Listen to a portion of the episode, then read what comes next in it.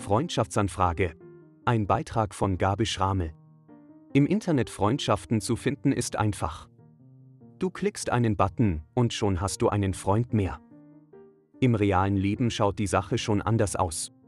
An einem sonnigen Samstagnachmittag, am Parkplatz eines beliebten Ausflugsziels in der Gegend, ist es passiert. Ich musste noch lächeln, weil meine Bitte ans Universum um einen freien Parkplatz erhört wurde. Ein Auto fährt gerade weg und ein freundlicher Motorradfahrer verschiebt seine Maschine etwas, um für mich Platz zu machen. Wir wechseln ein paar Höflichkeitsfloskeln, freuen uns über das schöne Wetter und gehen unserer Wege. Wie schnell merkt man eigentlich, ob einem jemand sympathisch ist? Die Meinungen gehen diesbezüglich etwas auseinander.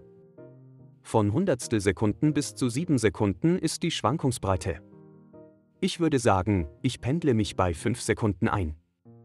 Man muss ja nichts übertreiben. Meine Freunde sind in der Zwischenzeit eingetroffen und wir marschieren gemütlich zum Gipfelkreuz. Dort begegnen wir uns wieder und eine besondere Schwingung liegt in der Luft. Ich will was sagen, aber Brett vorm Hirn und Knödel im Hals hindern mich daran. Ich habe das Gefühl, meinem Gegenüber geht es ähnlich.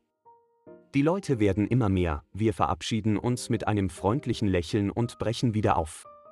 Auf dem Nachhauseweg geht mir diese Begegnung nicht aus dem Kopf. Ich frage mich, warum man Menschen so unterschiedlich wahrnimmt. Warum fällt es so schwer, einfach aufeinander zuzugehen? Ist es die Unsicherheit, die Ungewissheit, Angst vor der eigenen Courage? Der Ausdruck soziale Medien ist in Wirklichkeit irreführend, ich würde diese Medien unsozial bezeichnen. Das soziale Leben findet in der Realität statt, die sozialen Medien gaukeln uns ein Leben vor, das es nicht gibt. Sonst hätte ich einfach einen Freundschaftsbutton gedrückt. Aber eines hat mir das reale Leben gezeigt, meine Antennen funktionieren noch und darüber bin ich ausgesprochen glücklich.